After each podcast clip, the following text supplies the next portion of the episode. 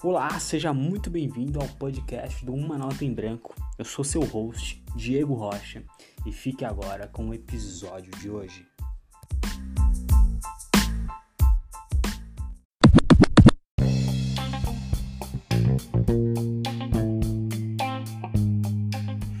E antes de dar início ao episódio de hoje, eu gostaria de dizer que eu tô muito, mas muito feliz de saber que você está me escutando, que você tirou um tempinho aí do seu dia para estar tá ouvindo o que eu tenho a dizer. E sabe o que ia significar muito para mim? Você deixar eu saber que você tá me escutando. Então, tira um print da tela e não se esquece de postar nas redes sociais me marcando. Isso ia significar um mundo inteiro para mim. Então, sem mais delongas, fique agora oficialmente com o episódio de hoje.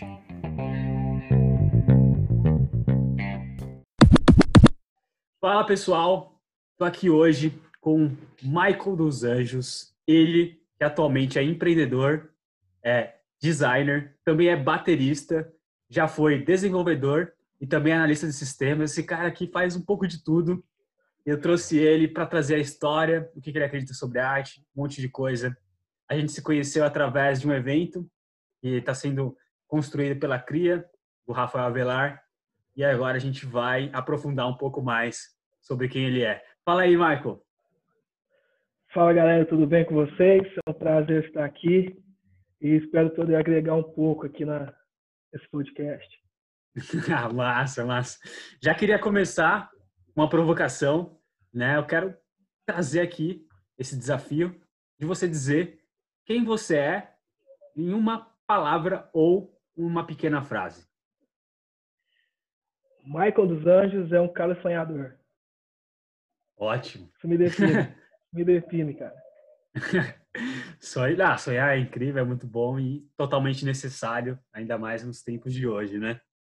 E, Michael, para a gente, a gente conhecer um pouco mais aqui da sua história, de quem você é, eu quero que você conte lá do começo, de onde você é, da cidade, onde você cresceu, o que você fazia na infância. Vai contando um pouquinho de tudo, qual foram os seus principais hobbies, suas paixões, seus primeiros trabalhos, negócios. Fique à vontade para contar aí um pouco da sua jornada. É, sem freios, manda ver aí, conta pra gente quem é você na fila do pão. Vamos lá.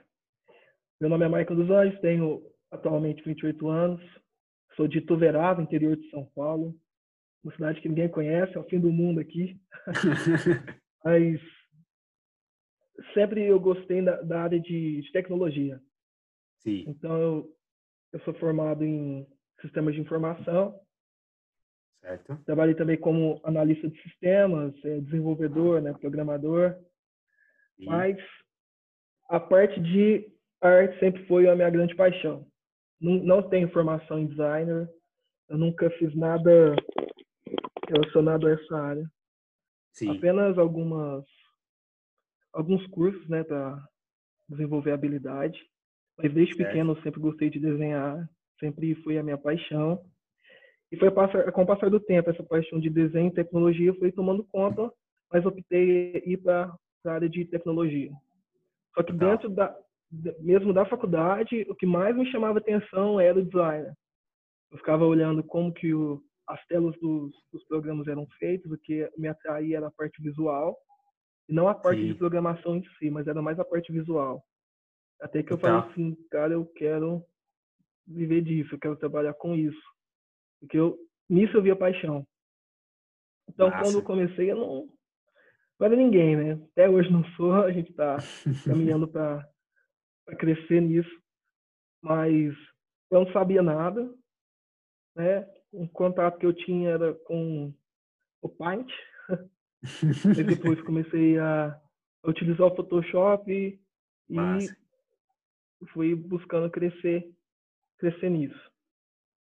Então certo. eu comecei a, a ter alguns pequenos trabalhos, né? Como acho que a maioria das pessoas começam sempre envolvendo amigos, é, pessoas mais próximas, né? Oferecendo trabalho e as pessoas dando a oportunidade, faziam um cartão de visitas, faziam um panfleto. Sim. E fazia, sabe, essas coisas mais. Essas coisas comuns, né? Que acho que todo designer faz. Né? O famoso sobrinho, né? Que faz tudo para todo mundo. Uhum. Eu comecei assim, e começou a crescer a minha quantidade de trabalho. E eu falei, não, se é isso que eu quero, eu preciso me aperfeiçoar, eu preciso aprender. Comecei a fazer alguns cursos, comecei a buscar conhecimento. Hoje, YouTube também é uma escola, né? Para quem não tem recurso. Então, comecei Sim. muito a utilizar o YouTube, comecei a aprender e fui crescendo.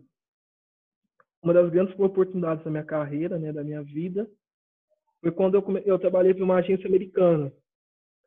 E como que foi isso? Tava. Tava uma tarde mexendo no Facebook. Uhum. Uma, moça postou uma vaga de emprego. Certo. Uma agência dos Estados Unidos. Falei, cara, isso não cai do céu todo dia, né? Então Verdade. vamos lá. Eu peguei, entrei em contato com a. Acho que fui acho que o primeiro a entrar em contato. E eu sabia que eu não era muito bom, não, não sabia inglês, tipo, básico do básico. Mas eu falei, não custa tentar. Só que a dona da agência era, ela era brasileira, né? Ela falava português, porém a equipe, não. Então foi onde que tive um pouco de problema ali na, na parte das reuniões. Sim, Mas complicado. Foi uma experiência muito grande para mim. Então, eu falei com ela, mostrei alguns trabalhos, ela, ela gostou.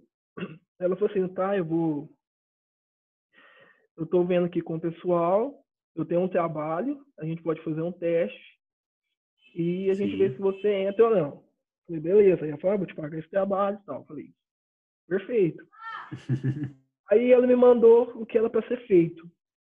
Aí de repente eu falei, ah, não, não precisa fazer mais não. Eu falei, cara, vai ter arrumado outra pessoa, né? Uhum. Aí eu falei, vou fazer mesmo assim.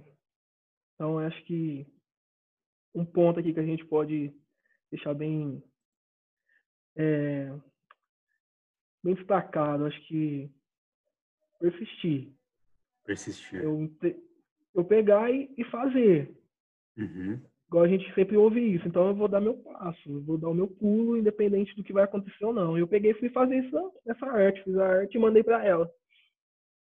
Ela falou, nossa, impressionou. Eu tava fechando com outro rapaz aqui, mas por causa da sua atitude, eu vou eu vou abrir essa vaga para você, você der a vaga para você.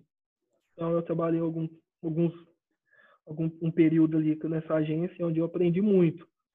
Pra você ter noção, nessa na época que eu trabalhei nessa agência, eu não entendia nem tanto de Illustrator, era muito pouco. Sim. Foi ali que eu aumentei os meus conhecimentos da, da ferramenta. E aprendi muito. Aprendi Incrível. muito. E foi uma porta, acho que foi uma das maiores portas que abriu para mim. Depois disso, trabalhei também para ter serviço, serviço como freelancer para algumas agências do Brasil. É até que eu falei, eu quero o meu próprio negócio. Sim. E sempre tive esse esse desejo, né, essa vontade, esse sonho de empreender, de ter a minha agência, de ter a minha agência, de querer trabalhar para mim, ah. né?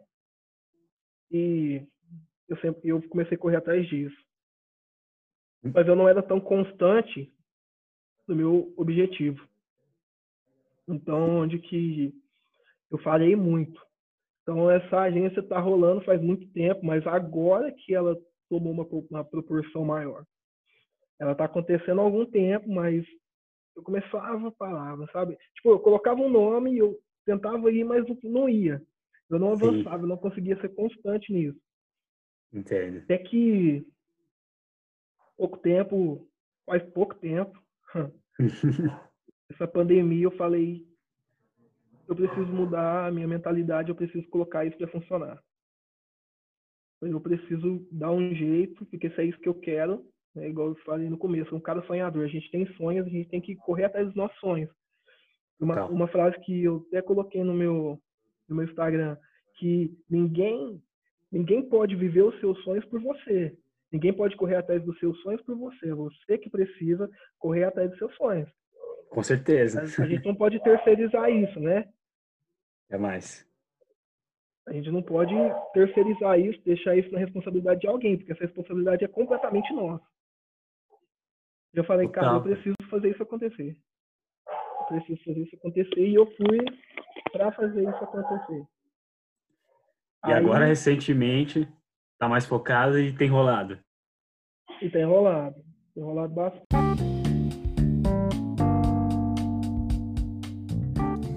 Interrompemos esse episódio para lembrar que você não deve escutar o presidente. Interrompemos também para lembrar que você tem que ficar em casa. Interrompemos também para lembrar que você tem que. algumas coisas mais, mas interrompemos principalmente porque o convidado precisou atender o telefone. Voltamos agora com a programação de hoje.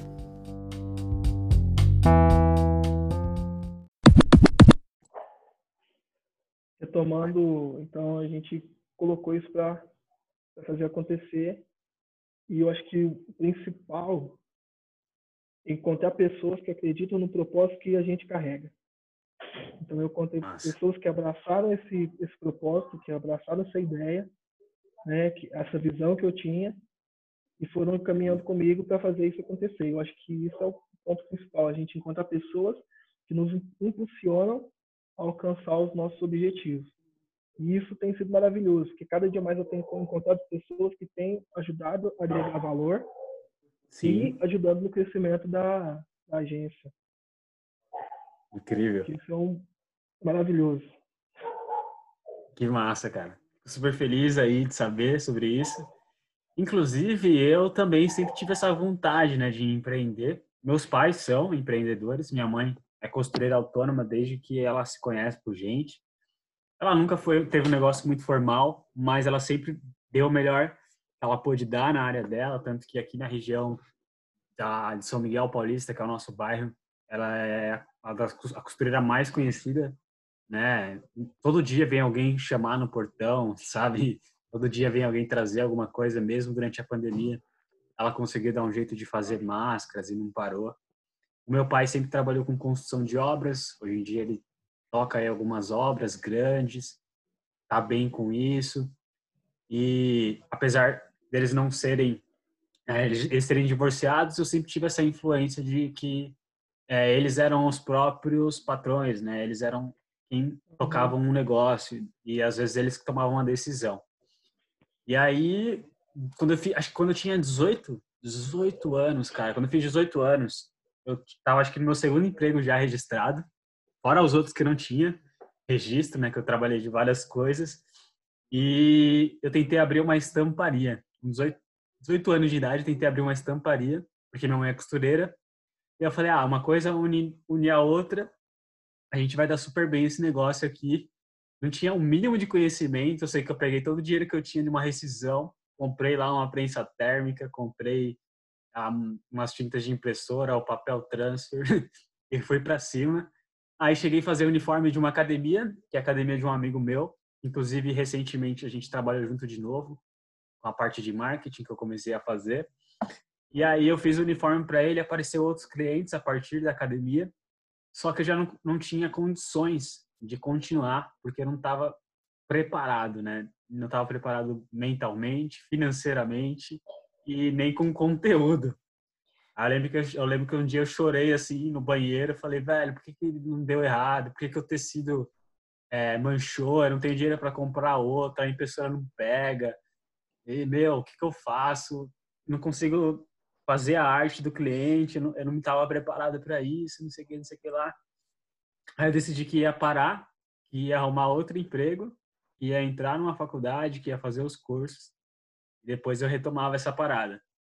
E aí acontece que depois que passou isso, que eu consegui entrar numa faculdade, gestão empresarial, eu comecei a entender um pouco mais sobre quem eu era, eu percebi que não era sobre ter uma marca de roupa ou fazer estampas para as pessoas, era sobre empreender mesmo, né? Foi quando eu comecei a me conhecer. E aí, recentemente, eu também estou nessa pegada de tentar montar uma equipe, um. Estou super feliz porque isso é uma coisa que, muda tudo, né? Quando você consegue agregar pessoas para dividirem o seu sonho, né? Quando elas têm um sonho parecido ou um objetivo parecido, ou querem chegar no mesmo lugar, isso facilita demais, demais a nossa jornada. Eu acho incrível você estar tá comentando sobre isso. Isso é verdade. E interessante que eu também já tentei entrar nessa área de estamparia. e acho que parei, não foi por falta de conteúdo, mas também, como você disse, é a parte financeira que, que acho que é a dificuldade de muitos empreendedores hoje em dia. Sim. É a parte financeira, né? Total. Verdade, velho. Hoje em dia, principalmente aqui no Brasil, né? É difícil, você não tem um, um apoio, né? A gente não tem um apoio. Muito difícil. Então a gente, assim, como eu sempre falo, a gente tem que se virar para fazer acontecer. Sim. Total, velho. Dá um jeitinho, né? Dá um e jeitinho. Eu, uma coisa que, que eu acho que você não comentou muito, e eu queria perguntar, é a sua relação com a música, né? Você toca bateria. Sim, Conta um pouco pra gente sobre esse contexto. Verdade. É tanta coisa que eu até esqueci. Seguinte, eu comecei a tocar bateria, eu tinha mais ou menos uns 14 anos. Eu sou cristão, então sempre sempre tive o desejo, né, de tocar na igreja. Então foi onde que eu me envolvi com a música. E cara, é, é minha paixão. Digo que minha segunda paixão depois do designer. Cara, eu amo tocar bateria, eu acho que faz parte do, da criatividade, faz parte do, do artístico, né? E é você se expressando, cara. E, e, e, música, acho que música hoje é tudo. A gente tá criando, a gente tá ouvindo música, a gente tá andando, a gente tá ouvindo música, então a música acho que ela ajuda muito na nossa, nossa criatividade. E, e é maravilhoso, cara. Eu toco faz muito tempo, né? Uhum. Estudo, estudo, também dou aula de bateria, também sou professor.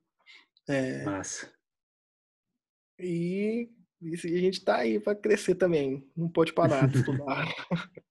Tanto na música, quanto no designer, quanto no empreendedorismo, a gente tá aí para crescer. Sim. Pra sempre agregar valor. Eu acho que o mais lindo da, da, música é a parte que ela consegue tocar o coração das pessoas, né? Que é Sim. isso que eu também tento trazer para a área do design também, que é tocar o coração das pessoas. Até na minha na agência também, que eu sempre, toda campanha a gente leva algo que tenta tocar o coração das pessoas, que acho que é o principal ponto. É trazer esse, esse sentimento, né? De, de felicidade, o sentimento de alegria, é o que a música proporciona. É alegria, é êxtase, também é tristeza, então acho que a gente tenta levar isso de uma forma criativa também. Total. Nossa, e você comentou aí, é curioso que recentemente também gravei um episódio com a minha namorada, Karen, e ela é atriz, ela é ativista, ela é poeta, assim como eu, e ela, ela comentou que a arte, é, a arte, o artista é pra, veio para facilitar a nossa vida, né? E a gente não consegue falar sobre a morte, mas a gente consegue, sei lá, cantar uma música que fala, né? Que eufemiza, que é, alivia esse significado forte. E eu falei sobre a questão da música, né? Ela também comentou no final que a gente às vezes está presente o tempo inteiro e usa a música como ferramenta, às vezes para se expressar, né? É, às vezes ela não sabe dizer, não, não consegue dizer que ama alguém, mas ela consegue pegar uma música legal e falar, ó, ouve essa música. Eu pensei nela, ou pensei em você enquanto eu estava ouvindo ela. E às vezes a música também serve uma ferramenta de concentração, uma ferramenta de é, sintonizar ali as suas emoções na, no momento, né? De ou você está triste, você ouve uma coisa triste, ou você está feliz, você ouve uma, uma coisa mais alta astral. E eu uso a música principalmente para trabalho, para me concentrar, né? Então, eu gosto tanto de música que, que tem um instrumental ali muito forte, um jazz, uma parada que envolve vários instrumentos, um, um hip hop, alguma coisa assim do tipo, sem o vocal, eu gosto para me concentrar e a, as músicas com vocal eu uso para me mudar meu meu estado de, de humor, né? Sei lá, tô, tô um pouco estressado, relaxo ouvindo alguma parada, quero ir para um lugar longe, separo uma playlist ali para ir ouvindo no caminho. E tá muito presente, cara. Eu acho que a música é algo é, do contexto artístico assim que é fundamental, é essencial hoje em dia. Incrível. Verdade. Perfeito. e agora, já emendando nesse contexto de arte, que você também está envolvida em vários mundos, tanto no, no design, agora na, na, música também, com a bateria. O que, que é arte para você? O que, que significa isso? Pergunta difícil, cara. Essa é bem difícil. Essa é difícil. Cara, a arte. Assim, tu, se a gente for ver tudo, tudo é arte, né? Porque é a expressão de alguém. Então, a arte, para mim, é a expressão do artista. É como o artista enxerga o cotidiano, é como o artista. Acho que também envolve também a parte dos sentimentos, agora a gente está falando aqui da música. Isso, para mim, é arte. É tudo aquilo que é, que, é a junção de emoção, de emoções, né, sentimentos que é expressado pela pessoa. Você está escrevendo uma poesia, a poesia é uma junção de sentimentos que você está na, naquele momento, ou algo que passa no, no seu coração, na sua mente, e você expressa isso de uma forma criativa, né? Seja em frases, seja em rimas, seja uhum. num, num, num solo de uma música, porque tudo isso é inspiração, é criatividade, né? Então é expressão da, de emoções. Então isso para mim é arte. É uma expressão de emoções. Então, por que que toca os corações, né? Nossa, eu ouvi aquele solo, aquele solo é lindo. Por quê? Porque tocou o coração, porque é uma expressão de um sentimento. Nossa, eu li aquela poesia, aquela poesia mexeu com o meu coração. Por quê? Porque é uma expressão de um sentimento do artista. Então, para mim, acho que define a arte é isso é a expressão das emoções. Total. É, é, nossa, velho, muito bom isso. E é uma forma de, de dialogar, né, com algo que não, eu não sei nem explicar direito isso, mas é uma forma de, de conversar com as pessoas sem conversar, né, como se Verdade. a gente estivesse falando algo muito importante mas ao Sim, mesmo tempo envolvendo ou divertindo ou distraindo. Eu acho que, que é isso, cara. Você trouxe muito bem. As emoções é, é o que tornam gente, o ser humano uma coisa diferente também, né? Porque Verdade. se a gente fosse só o raciocínio, provavelmente a gente seria um robô. Mas justamente pela emoção e pela complexidade né, do amor, do, do ódio, do, do egocentrismo, do, da, entre várias coisas que envolvem um sentimento, a gente provavelmente não seria o mesmo tipo de espécie que a gente é hoje, mas muito louco isso. E aproveitando o gancho do que é arte, eu gostaria de saber, pra, na sua visão, o que, que o artista faz, qual é a entrega que ele traz para o mundo hoje em dia. Outra pergunta difícil. Bem difícil. Eu vou colocar na minha, na minha percepção. Sim. Que eu busco, o que eu busco trazer como um designer, como um músico, é a, a capacidade de não apenas influenciar pessoas, mas de trazer relevância. Né? Uhum. Porque a gente também vê muita coisa que não muda a vida de ninguém. Verdade. Tem muita coisa que não acrescenta, não agrega nada, não agrega valor, não, não acrescenta nada na vida de ninguém. Então, eu como um artista, eu sempre busco algo que agregue valor na vida das pessoas. Seja tocando, seja escrevendo, seja é, desenhando. O que eu prezo é para que isso venha tocar o coração das pessoas, que venha trazer um valor, que venha trazer uma, uma mudança né, na maneira de pensar, que venha acrescentar algo. Porque, igual a gente sempre fala de entregar algo para as pessoas de valor, né? A gente ouve muito isso. Ah, você tem que entregar algo de valor. Entregar algo de valor. Por quê? Sim. Porque isso é o que, é o que muda. Né? Uhum. Total, eu não entro no. Eu não vou entrar no Instagram de uma pessoa e seguir aquela pessoa por, por seguir. Ela tem que me acrescentar algo. Então eu não vou seguir um trabalho de um artista apenas por seguir, porque aquilo tem que me entregar algo, aquilo tem que me acrescentar algo. Eu não vou ouvir uma música apenas porque ela tem um fundo bonito, mas ela tem que me agregar algo. Então, eu acho que a, a maioria das suas influências, das minhas influências, são pessoas que nos agregam alguma coisa. Então, como um artista, como um músico, o que eu busco é agregar algo na vida das pessoas, seja no tocar, né? seja na composição de uma música, seja num, numa criação de um desenho, seja numa criação de uma campanha, seja você vendendo seu produto, né? ou você oferecendo seu serviço, você tem que agregar algo na vida das pessoas. Então, para mim, esse eu acho que é o ponto principal que um artista tem que buscar, é agregar, agregar valor na vida das pessoas, é trazer algo que não seja apenas bonito, é porque tem muita gente que traz artes bonitas, tem muita gente que escreve músicas bonitas, mas que não agregam valor em nada. Então acho que o ponto principal é isso, é trazer algo que realmente mude o coração das pessoas e que cause essa, essa que eu falei de sentimento, né, que desperte um sentimento no coração das pessoas. Acho que isso é o principal. E quando o artista, independente de quantidade de pessoas, ele consegue atingir isso, acho que ele atingiu o seu, seu ápice. Boa. E curioso que às vezes isso não é nem perceptível, né, na maioria das vezes, né? Às vezes o valor está em um entretenimento. Às vezes o valor está em um sofrimento. Olha que louco. Eu vejo isso muito no estilo musical.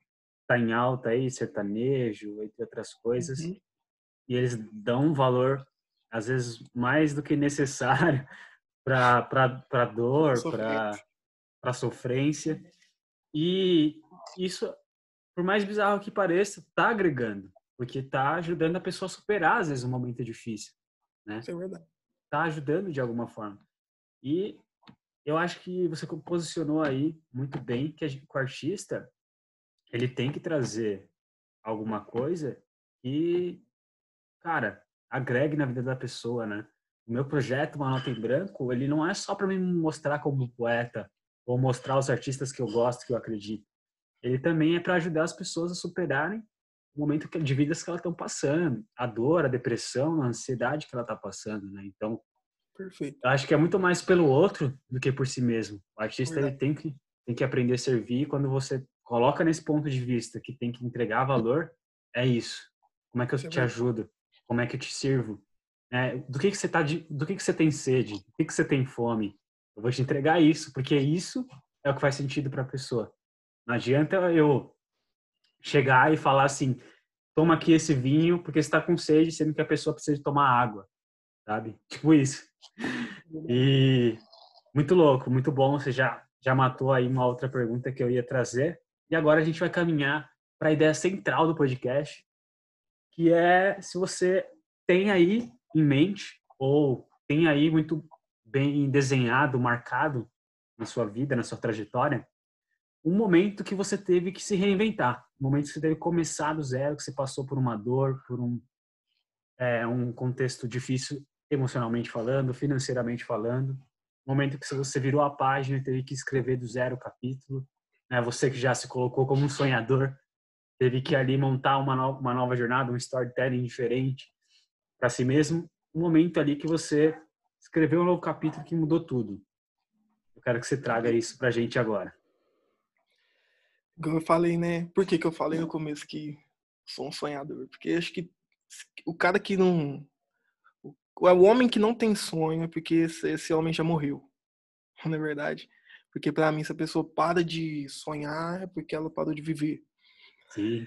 E acho que dificuldade, cara, todo mundo tem. Acho que independente da, de como é, mas em, em, diferentes maneiras. Acho que todo mundo passa por dificuldades na vida. Se eu for enumerar aqui, vão ser muitas dificuldades. Com certeza. Que de tanto como família, perdi meu pai quando eu tinha 14 anos. É, decepção amorosa todo mundo passa. Então a gente tem muita coisa. O sonho, igual a gente estava falando, o sonho de empreender, e não dá certo, né, da gente começar um negócio não ter o capital para tocar isso. Eu acho que isso, de uma, de uma forma ou outra, a gente precisa se reinventar, né? Fora que Sim. a nossa maior dificuldade todos os dias, para mim, é acordar e continuar firme naquilo que está estabelecido no, na minha mente, no meu coração, que é o meu propósito de fazer algo acontecer. Total. Né? Então acho que essa é a nossa maior dificuldade diária. eu acordar e falar, não, hoje eu vou fazer isso dar certo. Porque você, como empreendedor, você sabe que tem dia que a gente acorda tentando chutar o balde. Sim. Verdade. Tem dia que a gente fala, não, não quero saber disso mais, eu não vou fazer mais isso. Porém, Total. a gente tem que tomar, né, recompor e falar, não, eu vou, eu vou conseguir, eu vou alcançar, eu vou fazer isso acontecer, porque isso só depende de mim. Então, para mim, nossa maior dificuldade, fora as dificuldades da vida, né?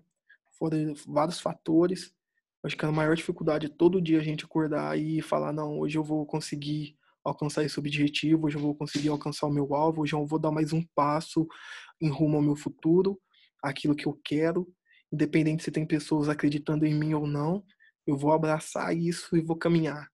Então, isso para mim é, é, o principal. Sim, o principal é sim. é todos os dias a gente acordar. Né? A, a, minha maior dificuldade, todos os dias acordar e acreditar naquilo que está no meu coração e fazer e caminhar para isso acontecer.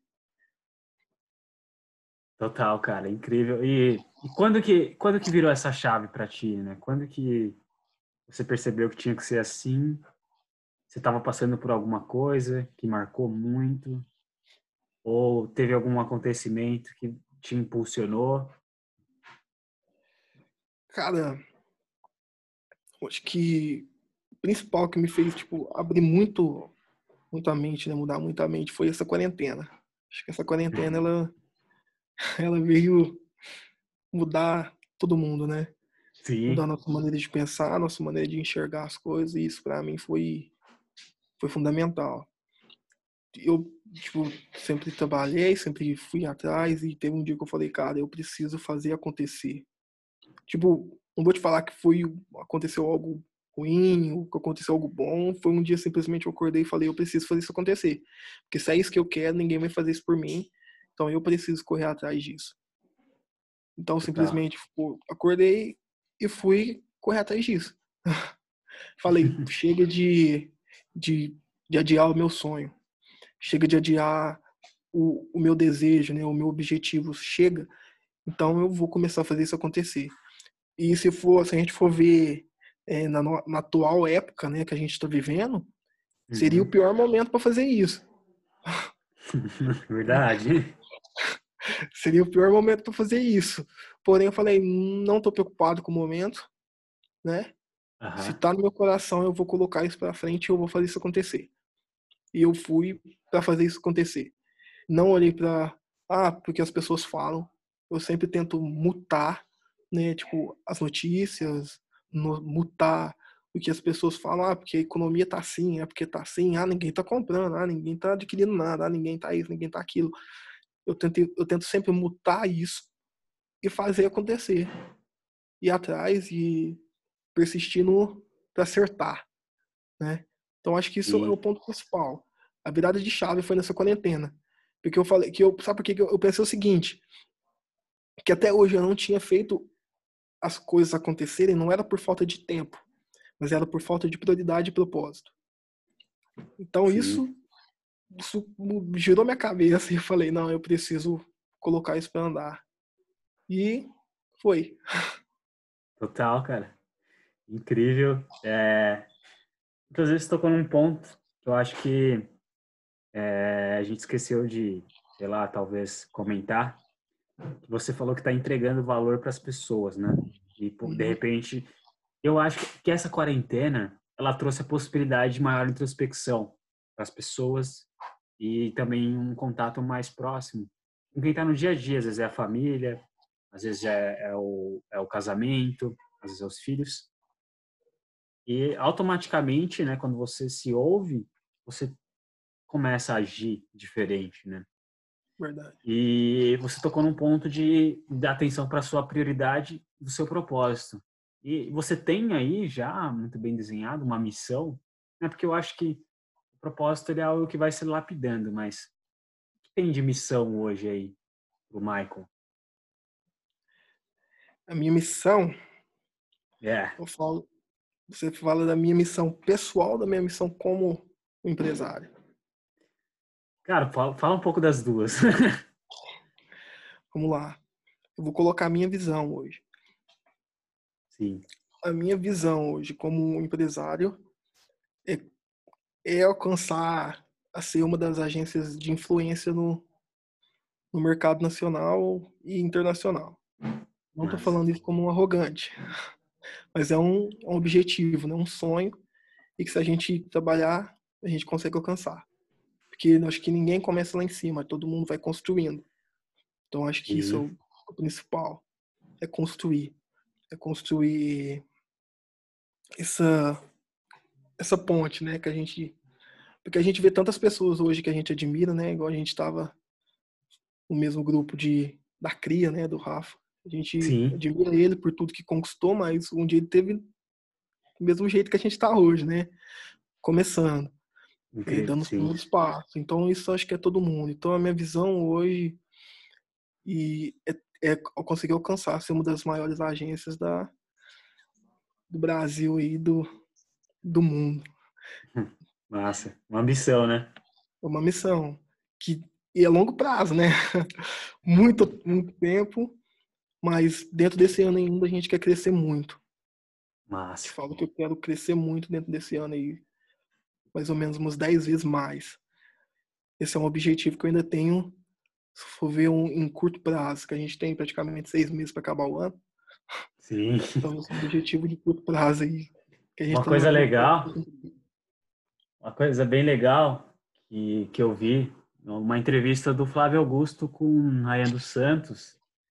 E ele estava falando com o Flávio Augusto, ele falou, Flávio Augusto, por que, que você é gordo? Essa foi a pergunta dele. Você é bilionário, por que, que você é gordo? Por que, que você não cuida do, do seu corpo, da sua saúde? Aí ele falou, cara, porque eu não sou disciplinado. Aí ele falou, mas como assim? Como você não é disciplinado? Ele falou, não sou. Eu sou ambicioso. Eu sempre quis, eu sempre quis muito, sempre quis grande. Eu sou muito mais ambicioso do que disciplinado. E eu não preciso ter o corpo. Se eu quiser, um dia eu tento lutar por isso. Eu até posso fazer cirurgia, assim, mas eu tô confortável do jeito que eu sou. Mas eu não sou disciplinado a ponto de ser, ter um corpo de atleta, que o atleta ele é disciplinado, né? Mas eu acho que quando a gente se conhece, não tem problema nenhum a gente não ser disciplinado, a gente não seguir ali a risca que a maioria dos desenvolvedores de pessoas falam, de você acordar cedo e comer saudável, fazer exercício, de você tomar banho gelado, de um monte de coisas que a gente sabe que rola por aí, é, ler livros Muito. só falando de desenvolvimento pessoal, enfim, várias coisas assim, acho que não tem problema nenhum, cara. Você pode ser muito bem o cara que assiste Netflix todo santo dia e assistir o Netflix de uma forma que você aprenda coisas novas. Você pegue ali referências, pegue é, o Murilo Gun chama de input, né? Que você coloca dentro da sua mente e depois o output sai uma coisa nova que você combina as ideias. Então, é, é muito mais você se conhecer e entender o que faz sentido do que sair seguindo a torta direita o que os outros falam, né? Mas eu acho muito louco isso que você falou, porque é um pouco disso, né? Não, não adianta você mirar abaixo porque corre o risco de você, às vezes, se contentar com mais baixo ainda. Né? Você pô, mirou, sei lá, ser uma das melhores agências do seu bairro. Isso daí é super ok. É. Né? E talvez tá mais perto do que você imagina. Mas quando você mira alto, se você conseguir ser uma das melhores do estado, já vai estar tá muito bom também, né, cara? Verdade. E uma então, coisa que eu sempre. Perdão. Pode falar, pode falar. Fala aí. O que eu sempre trago é que a gente tem que celebrar os pequenos passos. Sim. Porque se a pessoa não consegue celebrar o começo, né, o pequeno, ela não vai conseguir celebrar quando estiver lá em cima. Isso não, não significa que ela tem que se acomodar, mas é conseguir celebrar. Igual eu muito, vejo muitas vezes, às vezes, que muitas pessoas, né, ah, eu tô com mil seguidores. Cara, seja é um momento para você celebrar, né, dentro do seu negócio. Ah, eu tô com 10 mil. Você tem que celebrar Sim. os 10 mil. Cara, eu tô com 100. Eu tenho que celebrar os 100. Então as pessoas acham que tem que aprender a celebrar os pequenos passos para conseguir celebrar os grandes. Quando você tiver com um milhão, dois, três, quatro milhão, milhões, né? Celebrando Sim. também.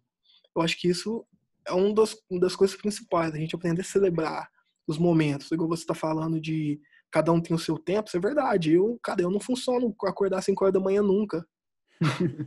Tem dificuldade de acordar cedo.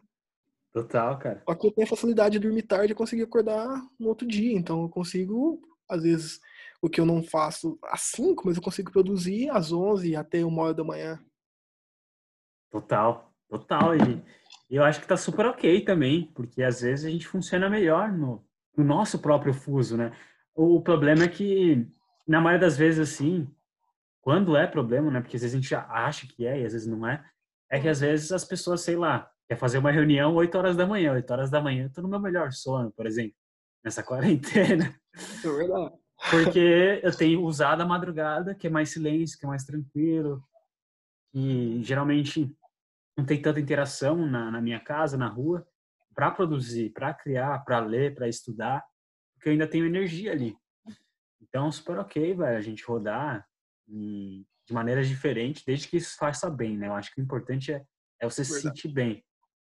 Porque se você não estiver se sentindo bem, aí realmente é uma coisa que não vale a pena. Se você estiver sofrendo com isso, né? Por exemplo, se você trabalhasse aí em horário comercial e aí no, durante o expediente você está capengando de sono, aí você chega em casa dormindo, depois acorda durante a madrugada e quando está acabando a madrugada, está se tornando dia, você já está com sono de novo. Aí já é outra história, né? É, Mas o importante é você, sei lá, se você não é um cara que, que, que gosta de trabalhar em horário convencional, tem que fazer que nem você, que nem eu tô fazendo, de, pô, ir lá e fazer o que, o que pode possibilitar essa, essa flexibilidade, né? Essa liberdade. Acho que é importante lutar. Às vezes não, não só pelo sonho, mas por um direito de, de ter um horário flexível, né? No seu, no trabalho que ela escolheu, de ter, aliás, às vezes um, o local de trabalho, né? Flexível. Eu, eu, saí da minha última empresa, CLT, nunca mais trabalhei em CLT. Olha, a empresa era incrível, eu adoro eles. E ainda tenho contato, a gente ainda faz alguns trabalhos juntos, freelance. Mas eu só saí por duas coisas. Não tinha flexibilidade de horário, estava sendo punido por questões de. É, como que eles chamam? Absenteísmo, né? Estava sendo punido por isso, era a única queixa que eles tinham, porque às vezes eu me atrasava não me orgulho disso, mas era uma questão de incompatibilidade né, com os valores. E também eu tinha que estar presente na empresa, sendo que o meu trabalho é, já tinha a possibilidade de fazer remoto, home office, né, no caso. Uhum. Então, isso fez com que eu pensasse, começasse a pensar um pouco mais sobre se era ali que eu queria continuar trabalhando ou se eu poderia, sei lá, escolher alguma outra profissão foi quando eu decidi migrar para o mercado de marketing digital, como escritor, como copywriter, essas coisas assim. Então, acho muito, muito legal essa, essa visão que você trouxe, de que, pô, a gente pode sim trabalhar de madrugada, pode sim não, não ter um corpo sarado, pode... E tá tudo bem se você gosta disso também, tá? Porque eu, eu também, eu adoro correr, mas eu ainda não sou um ultramaratonista. Pode ser que um dia eu, eu vire um, mas eu adoro sair de casa só para correr. Daqui bate uns 5, 10 quilômetros. Já estou feliz porque isso me faz bem. Porque eu conheço é, o meu corpo a ponto de perceber que isso me dá uma sensação boa depois que eu termino, sabe? Então, às vezes, às vezes não vai ser uma corrida, às vezes vai ser uma caminhada, às vezes vai ser andar de bike, às vezes vai ser andar de skate, às vezes vai ser andar de patinete, às vezes vai ser brincar com o cachorro, passear com o cachorro, enfim, coisas que às vezes só de te mover ali, você já pode estar tá fazendo bem incrível e nem sabe disso, né? Verdade. Perfeito. E cara, já aproveitando esse, esse gancho, é, não sei se você tinha mais alguma coisa para falar sobre isso, mas eu queria emendar é, essa questão de perguntar um pouco sobre qual é a sua rotina de trabalho hoje. Que, quais, quais são ali é, seu momento de criação? O que, que você tem? Você tem algum ritual, alguma coisa assim? Quais são os horários que geralmente você trabalha? Conta um pouco disso aqui pra galera. Trabalho levanto às sete, uhum. durmo meia, uma hora mais ou menos. Às vezes até mais, depende do, do projeto, né, que a gente ainda tem para entregar.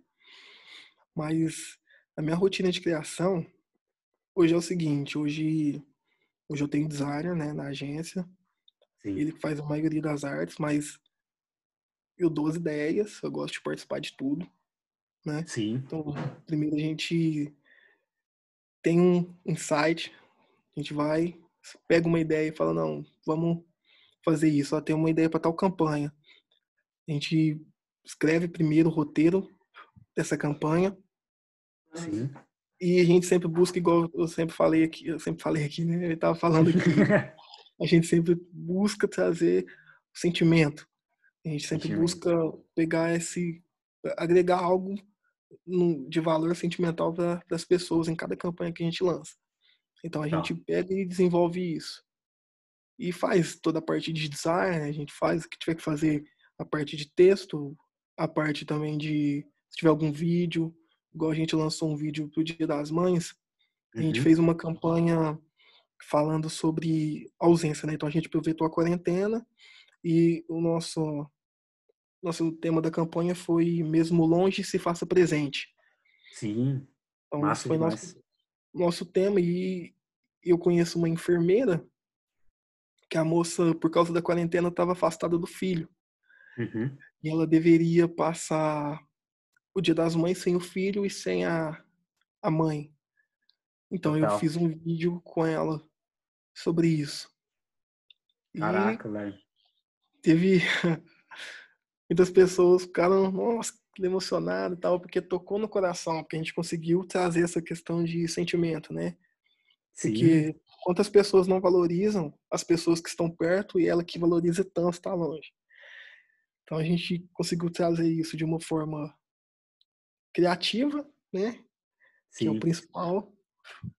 E trazendo a emoção, que eu acho que é o ponto principal, que é onde que toca o coração das pessoas. Então, para mim, isso, igual eu já falei, isso para mim é arte. É conseguir tocar no coração das pessoas de uma forma criativa.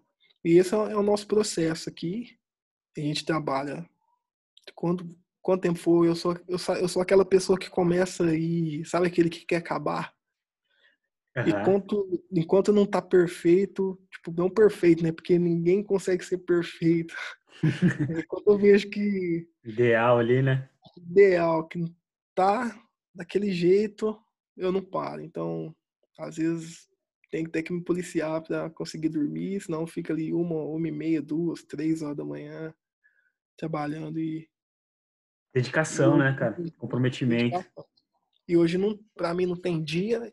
E, e, e, o mais interessante que a gente coloca lá no, no Instagram, tava até pensando em escrever sobre isso. Instagram, uhum. LinkedIn, que a gente coloca que a gente é CEO de uma empresa. Sim. Cara, se a gente soubesse o que, que significa isso. Cara, depois que eu vi o que, que é ser uma pessoa que você tem que gerenciar outras, gerenciar a parte emocional das outras, a gente começa a entender que não é só um nome bonito, né? Não é só uma sigla bonita que vai na frente do não. A gente vê que é algo muito mais abrangente. Total, velho. E eu, eu falo, falo abertamente que no começo eu achava bonito, né? A gente quer se mostrar, né? Ah, tô aqui, sou CEO de uma empresa, da Plugar. Uhum. Sou CEO de uma, de uma agência e tal. Mas nada extraordinário, é só eu e meu computador, né? Igual tem muita gente que faz isso, né? A famosa urgência. Urgência, exatamente. Tem muita gente que faz isso, cara. E eu achava o máximo, mas eu tenho que entender, né, que hoje, hoje, no meu ponto de vista, que não é sobre isso, cara, que é, vai muito além, que tem um nome, da vontade de ir lá e tirar da frente do, do perfil. A gente entende que não é uma, não é uma sigla que faz a gente é ser um bom administrador, um bom um bom líder, né? Que eu gosto de, Exato. igual eu falo com a minha equipe, né? Não é chefe, é líder. Porque a gente Sim. tem uma capacidade de influenciar as pessoas, igual isso que eu te falei, é a gente conseguir mostrar a nossa visão, né? A nossa missão e conseguir fazer as pessoas trabalharem por nós, né? Tipo, ah, não trabalhar, mas a pessoa caminhar com você para alcançar esse objetivo. Acho que isso é o principal. Incrível. Nossa, cara, muito bom. E você tocou num assunto aí que realmente, cara, a maioria das pessoas hoje em dia, é, às vezes é uma eu presa, mas fala ali com super propriedade. E tem muitas críticas em cima disso, né?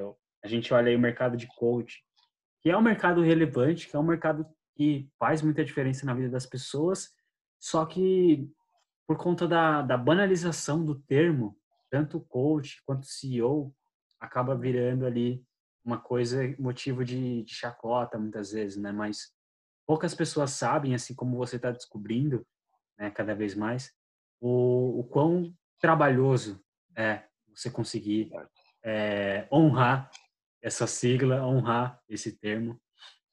E realmente, cara, eu mesmo, eu tô com um time agora, mas eu, eu prefiro nem chamar de, de, de uma agência por enquanto, porque é meio que um, uma força-tarefa, assim, a gente se uniu, objetivos parecidos, eu acabei conectando a galera, eu acabei liderando, mas eu ainda não quero chamar de agência, não quero chamar de empresa, porque eu sei que isso tem um, tem um significado muito forte, isso tem um peso muito grande, e eu quero assumir essa responsabilidade oficialmente quando eu realmente tiver experiência no assunto, né? Porque é, apesar de eu, de eu, já falar sobre muitas coisas, saber sobre muitas coisas, a vida está só começando para mim, assim como está só começando para você também, né?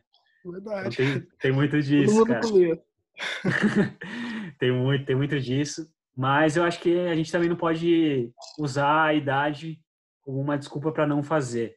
Eu acho que às vezes é, não tem essa de estar tá muito velho, estar tá muito novo, ou estar tá na hora certa, né? Existe é, é, isso que você falou. Levantei um dia e falei, velho, não, chega, chega. Agora é eu e, e o que o meu coração está dizendo para eu fazer. Então, muito bom e essa, essa questão que você trouxe. Adorei, cara. Demais, demais mesmo. E já aproveitando né, essa questão de rotina de, de criação, de trabalho, queria puxar também se existe alguma coisa que te ajuda muito na sua rotina, né? Que a gente chama de hábito.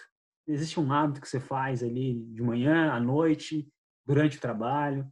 Tem a questão da música, né? Você falou que faz, música. usa música para muitas coisas. Mas fala um pouco disso pra gente aí. Tem alguns hábitos, um específico? Como é que funciona para ti? Sim, sim. Eu sempre, sempre de manhã tento fazer minha meditação, né?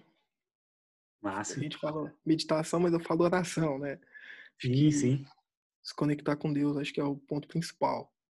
Total. Então, sempre busco no meu início de dia, sempre falar com Deus, à noite também. E no momento que eu tô ali no, trabalhando, tô criando música. a música que acalma. É que depende da pegada, né? Tem dia que a gente tá mais. A gente coloca um hip hop ali para dar aquela aquela animada. Animada. a gente aqui a gente ouve de tudo. Mas gente, eu sempre busco conectar com a música, cara. Sempre, sempre vou quando eu vou criar, tem que ter música. Eu acho que não sei você, mas acho que esse é o ponto principal. Então, eu não tenho muitos hábitos, né? Igual. Eu não acordo 5 horas da manhã. igual eu falei, eu não consigo. Tem muita gente que faz isso não, igual a gente já falou, né? A gente não critica quem faz, mas eu apenas ah. não funciono dessa maneira. Então, acordo umas seis e pouca, faço meu momento de, de oração, tá? depois eu vou começo a trabalhar, música, à noite a mesma coisa. Acho que não tenho muito muito hábito, ainda preciso melhorar nesse aspecto, né? Sim. Começar a fazer igual você, começar a correr também, criar um, um, um hábito de de fazer uma caminhada de corrida. Sim. Que ainda não faço. Mas é isso. E quando eu tô muito, muito, tipo, muito, com a cabeça muito cheia, eu vou pro, pro videogame e fica tudo certo. Excelente. Cara, você tocou num ponto aí que eu acho que às vezes a rotina é isso. A gente, não, a gente não percebe as nuances, né? Mas sempre tem alguma coisa que funciona muito e às vezes a pessoa que tá ouvindo fala, pô, vou experimentar. Eu, eu, não, eu sempre admirei quem corria. Minha tia corre desde 2011. Eu fui na casa dela recentemente. A Rosane, tô com saudade dela, inclusive. fui na casa dela recentemente. Tinha uma parede lotada de medalha de corrida. Lotada. E ela começou com 30 e, 30 e poucos anos. 2011, isso. E aí, cara, ela começou do nada. Hoje em dia ela é apaixonada. E aí eu fui experimentar para ver. Hoje em dia eu sou apaixonado. Por quê? Eu fiz até um texto sobre isso no meu, no meu Instagram. E quando você corre, estão vários fatores ali. Você tem um feedback imediato. Começa aí. Feedback do seu corpo falando que você está com dor, ou que você está com sede, ou que você está com vontade de ir no banheiro, ou que você está com cansaço, ou que você está muito suado, enfim, falta de ar, um monte de coisa. É o feedback imediato. Aí tem um feedback mental, de que somente fala: você não vai aguentar correr até lá, até o terminal hoje, hein? Terminal de ônibus é muito longe, acho que é melhor você correr até o mercado e voltar. Aí fala: nossa, você correu uma rua, já tá assim, morrendo? Melhor você voltar para trás, cara. A sua mente conversando com você. E aí você fala: não, vou correr pelo menos até ali. Aí você vai indo, você vai se superando. Aí você começa a perceber, pô, se você, sei lá, controlar a sua respiração direitinho, você consegue ir é, controlando melhor os pensamentos e essas sensações, né, de dor, de cansaço, de sede, de ali o, a energia se esgotando e o, o desafio constante de, ao invés de é, parar de correr, você diminui a velocidade, né? Ao invés de, de voltar para trás, você vai colocando novos pontos, né? Não, vou correr só até aquela árvore, só até aquele carro. E aí é uma forma de você se perceber que está evoluindo, que está, sei lá, avançando, né? Então eu comecei a analisar a corrida muito mais que uma prática esportiva, né? Um, um exercício físico que é super é, na moda aí para quem está trabalhando no, no mundo de digital ou coisa do tipo assim, mas como uma coisa que realmente funciona para mim. E às vezes pro outro vai funcionar alguma coisa diferente, né? Uma caminhada, ou sei lá, um crossfit, ou é jogar um vôlei, jogar um videogame, sei lá, fazer um, um, uma bike, alguma coisa do tipo. Acho que vale muito de você experimentar, não ter preconceitos, né? E ver se funciona. Se funcionar, você traz para sua rotina como um hábito, né? Verdade. Então, eu acho que é, que é um pouco disso, cara. E recomendo que você experimente um dia correr ou caminhar com o intuito de, de colher os benefícios, né? Porque também é uma questão de, de às vezes limpar o pensamento. Né? Às vezes, se não me engano, o Guilherme Bentimol ele fala que ele é ultramaratonista e às vezes quando ele está com muito pensamento ele corre para ventilar eles e às vezes até tomar decisão. Ele toma decisão enquanto ele corre. Eu já fiz isso, cara. Você sai só você e seus pensamentos ali. De vez em quando você põe uma música. Eu gosto de correr com música é bem legal, mas eu também já corri sem. E você tá ali só consigo mesmo, cara. Pensamento, os desafios, feedback do corpo. E às vezes é muito bom para você refletir sobre alguma coisa. Então é bem legal. Então eu acho que se você encontrar dentro do, do seu universo alguma coisa que te proporcione isso, já tá ótimo, cara. Verdade. Não precisa ser um esporte. Verdade. Pode ser alguma coisa pode ser alguma coisa relacionada até mesmo à sua própria religião, né? Verdade.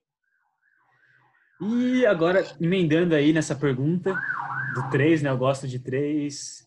É, aliás, entrando né, nessas perguntas finais de ping-pong, você vai ter que responder um pouquinho mais rápido. Eu gosto do número três, que é um número legal.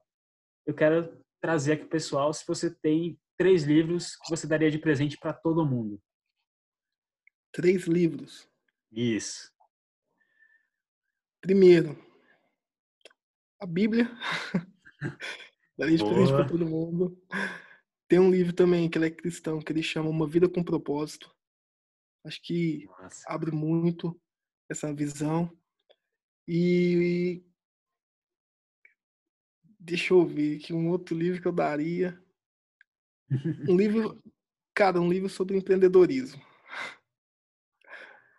Agora sabe... eu não tô com um na mente, mas eu daria um livro sobre empreendedorismo. Massa.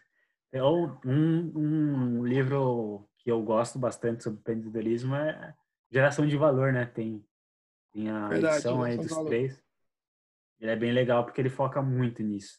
E de uma forma tranquila, né? O Flávio Augusto pegou os posts do Facebook e transformou em livro. Eu achei genial isso. Verdade, isso é verdade. muito bom, cara. É isso aí. Você, você ia trazer algum livro? Livro aí? Não, é isso mesmo. Show. Fechado, muito bom. Muito bom mesmo.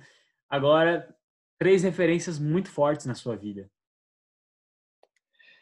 Primeiro, minha mãe. Cara, porque, de verdade, minha mãe, ela é incrível. Nossa. tudo, tudo que eu aprendi como pessoa vem dela. Então, acho que ela é a primeira pessoa aí. Sem colocar pessoas famosas. Minha mãe, é, pra mim, é a minha maior referência. Tá. Vamos lá. O Rafa, que é um cara que tem se tornado referência para muita gente, né? Dentro desse meio de marketing, de publicidade. Sim. Rafael Avelar. Sim. E cara é muito rápido pra pensar, tem que dar branco, cara. Tranquilo, cara. Cara, Vai no... nessa terceira eu não vou colocar. Não vou colocar uma pessoa em específico, mas acho que as pessoas que, que nos cercam, que apoiam a nossa, a nossa visão, acho que essas pessoas são as que mais nos influenciam. Porque aquela uhum. pessoa que está do seu lado e fala, não, vai dar certo, vai, vai que você vai conseguir, eu acho que é a nossa maior influência.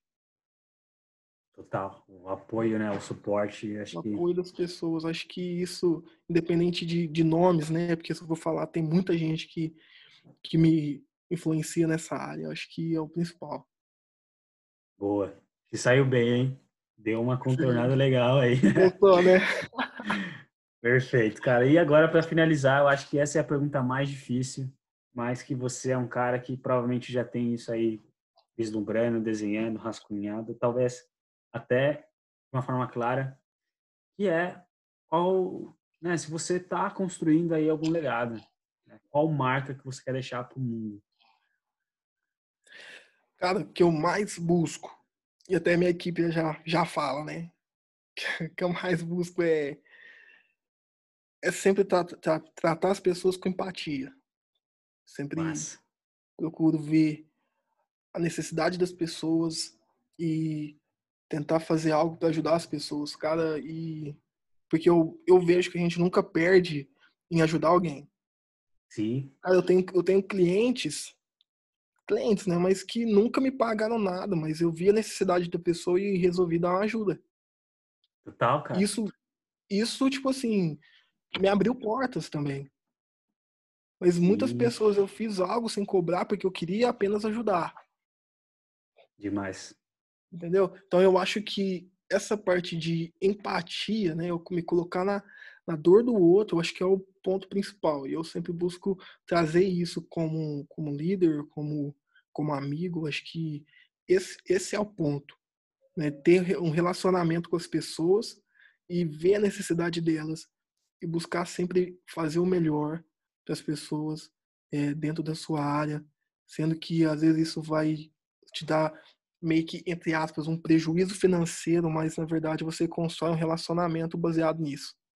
Acho que para mim isso é o ponto principal. Às vezes não há nenhum prejuízo, né? Acaba sendo um investimento. Investimento. Mas, Às vezes é a longo prazo, mas é um investimento. Deixa é, adorei essa, essa colocação. Uma coisa que eu tenho como valor muito forte é a empatia. E, cara, também é uma das coisas que eu quero deixar para o mundo é que elas pensem mais no outro. Né? Porque às vezes pensar no outro significa se conhecer muito bem. E se conhecer muito bem, você consegue ter uma vida melhor e ser uma pessoa é. melhor, né? Incrível. É verdade. Mandou benzaço nessa, Michael. E agora, cara, infelizmente o episódio chegou ao fim, mas foi um papo incrível.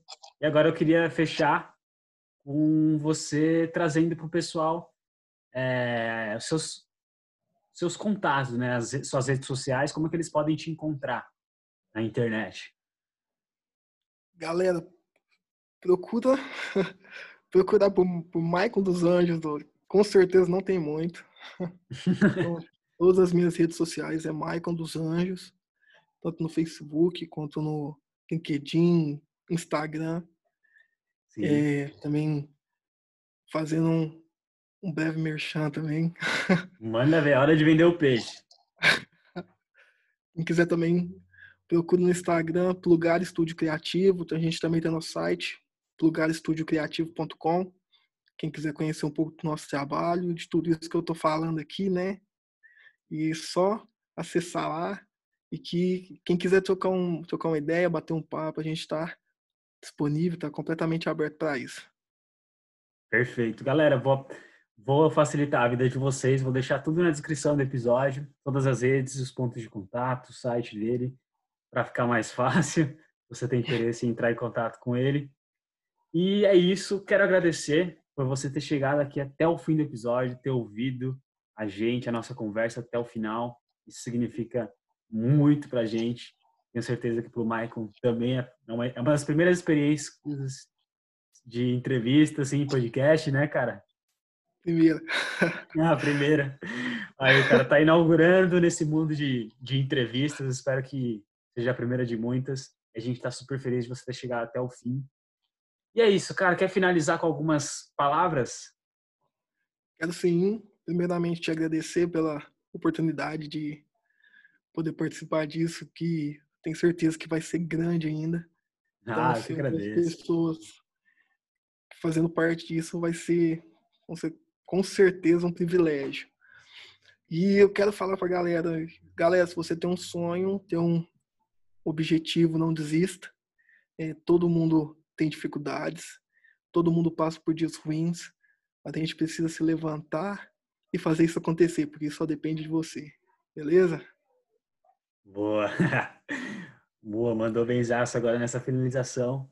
É isso, galera. Também sou muito grato por ter topado, ter vindo aqui, gastar um tempinho aí do seu dia, parado aí na, na sua terça-feira pra gente poder gravar esse episódio. E, cara, super feliz aí. Foi um papo incrível. Muito, muito obrigado por isso. E é isso, pessoal. Tamo junto e até a próxima. Falou!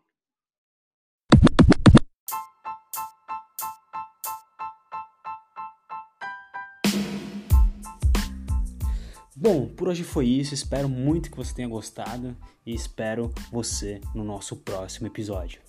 Até mais!